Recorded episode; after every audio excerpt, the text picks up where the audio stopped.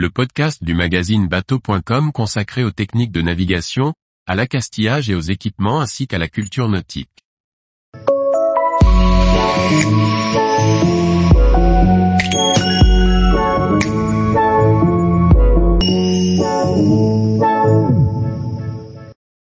L'art de la voltige réinventé. À bord d'un voilier. Par Jennifer Champin. Au confluent de la pratique artistique et du nautisme, la compagnie Révon l'Envers est une équipe audacieuse qui a élevé la voltige à un tout autre niveau. À Mayotte, leur spectacle intitulé ICO est un mélange d'acrobatie sur cerceau et tissu aérien, adapté aux défis de la scène maritime. Pauline Kemener nous en détaille la genèse et les difficultés. Fondée en 2013, la compagnie Révon l'Envers est née du désir d'explorer de nouvelles frontières artistiques. Leurs performances sur cerceau et tissu aérien à bord d'un voilier à Mayotte ont apporté une dimension expressive singulière à l'art de la voltige. Pauline Kemener, membre du groupe ayant pratiqué la gymnastique rythmique durant 15 années à haut niveau, partage son expérience et les défis rencontrés. Comment avez-vous eu l'idée de combiner l'acrobatie et la voltige à bord d'un voilier? L'objectif de notre spectacle de base, Wassi était de se produire plusieurs fois à Mayotte en extérieur, dans différents endroits, de créer des événements, et pourquoi pas de participer à un festival à Madagascar, ce qui a d'ailleurs été le cas. Après deux années passées sur l'île de Mayotte, les contacts et les rencontres sont devenus nombreuses. Pour ma part, en parallèle de ma pratique du tissu aérien, je me suis beaucoup amusé sur l'eau grâce au kitesurf, au surf et aussi à la voile. Nous étions un groupe d'amis à fréquenter l'école de voile de Petite Terre. C'est là que nous avons rencontré Nicolas, qui présidait l'association de voile. Il était propriétaire d'un magnifique voilier, Emzu Asia, inspiré d'un navire langoustier, qu'il a mis une dizaine d'années à construire par ses propres moyens. Une idée a alors émergé dans mon esprit. J'avais déjà vu lors d'un festival de vieux gréement à Paimpol un spectacle de tissu aérien, et j'avais trouvé cela très beau. Clémence et Mérino, les pionnières de l'association de tissu aérien sur Mayotte, avaient également déjà évoqué l'idée. Connaissant Nicolas, j'ai pu jouer le rôle d'intermédiaire pour concrétiser un spectacle à bord que nous avons appelé ICO. Pouvez-vous nous expliquer en quoi consiste l'exercice du tissu aérien? Le tissu aérien est une discipline circassienne exigeante qui requiert de la force, de la technique et de la souplesse. Elle consiste à enchaîner des figures, suspendues à un tissu, à une hauteur qui peut varier de 4 à 10 mètres. Si vous avez le vertige, je vous le déconseille. Le tissu mesure près de 18 mètres de long. Les enchaînements peuvent être exécutés en solo, en duo ou même en trio, parfois avec des chutes assez spectaculaires.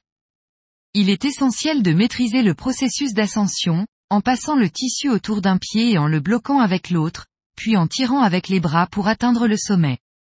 Un peu comme on se hisserait au sommet d'un mât ou d'un cocotier.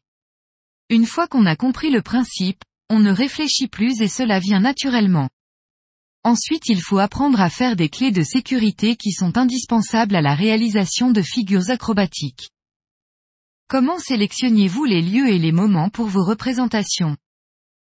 Bien que mes coéquipières aient déjà réalisé un spectacle suspendu à une grue, le fait de se présenter au-dessus de l'eau était une première pour toute l'équipe. Nicolas a agi en guide, ayant une connaissance précise de son voilier, pour nous indiquer où suspendre les tissus de manière idéale et où placer le cerceau de façon stratégique. La baume s'est révélée être la solution parfaite pour permettre une performance gracieuse au-dessus de l'eau. Nous avons opté pour une représentation au coucher du soleil, au mouillage. Le temps est généralement idéal à Mayotte. Cependant, il y avait un défi à relever, le vent les acrobaties et les manipulations dans le tissu devenaient plus complexes, et il fallait veiller à ce que le tissu ne s'envole pas. Pouvez-vous nous parler des ajustements spécifiques que vous deviez apporter à vos représentations pour les adapter à un environnement maritime? À bord du bateau, il était évident que nous ne pouvions pas présenter notre spectacle tel quel. Il a fallu l'adapter en nous entraînant directement sur place, ce qui a nécessité une journée et un après-midi de préparation avant le spectacle. Les défis étaient nombreux, de la logistique à la gestion du matériel en passant par les déplacements en annexe. Heureusement, l'association Atomix, particulièrement active dans l'organisation de festivals sur l'île, nous a apporté un précieux soutien en installant son équipement sonore et lumineux à bord. Nous avons choisi de ne pas annoncer officiellement l'événement pour éviter les complications liées aux autorisations, mais le bouche à oreille a plutôt bien fonctionné.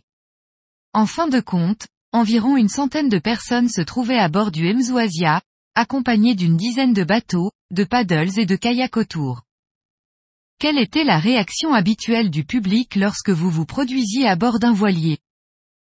L'excitation était palpable chez la plupart des gens, car il s'agissait d'une expérience peu commune. Certaines personnes n'ont malheureusement pas pu y assister, les allers-retours vers le voilier effectués par un bateau prestataire de découverte du lagon ne permettant d'embarquer que dix personnes à la fois. C'était une sacrée logistique et nous n'avons pas réussi à accommoder tout le monde. Bien que nous ayons essayé d'établir une liste de préinscription au début, elle a rapidement été dépassée par l'engouement du public. Quel a été le principal imprévu que vous avez rencontré? Cette expérience était totalement inédite pour moi, surtout à bord d'un voilier. C'était un véritable travail d'équipe, qui s'est préparé en seulement trois semaines. C'est pourquoi il y a forcément eu un hic. Nous avons démarré un peu tard, et la nuit est rapidement tombée. Bien qu'il y ait eu des lumières, leur éclairage était parfois gêné par la disposition des bateaux autour de nous, ce qui a perturbé la visibilité.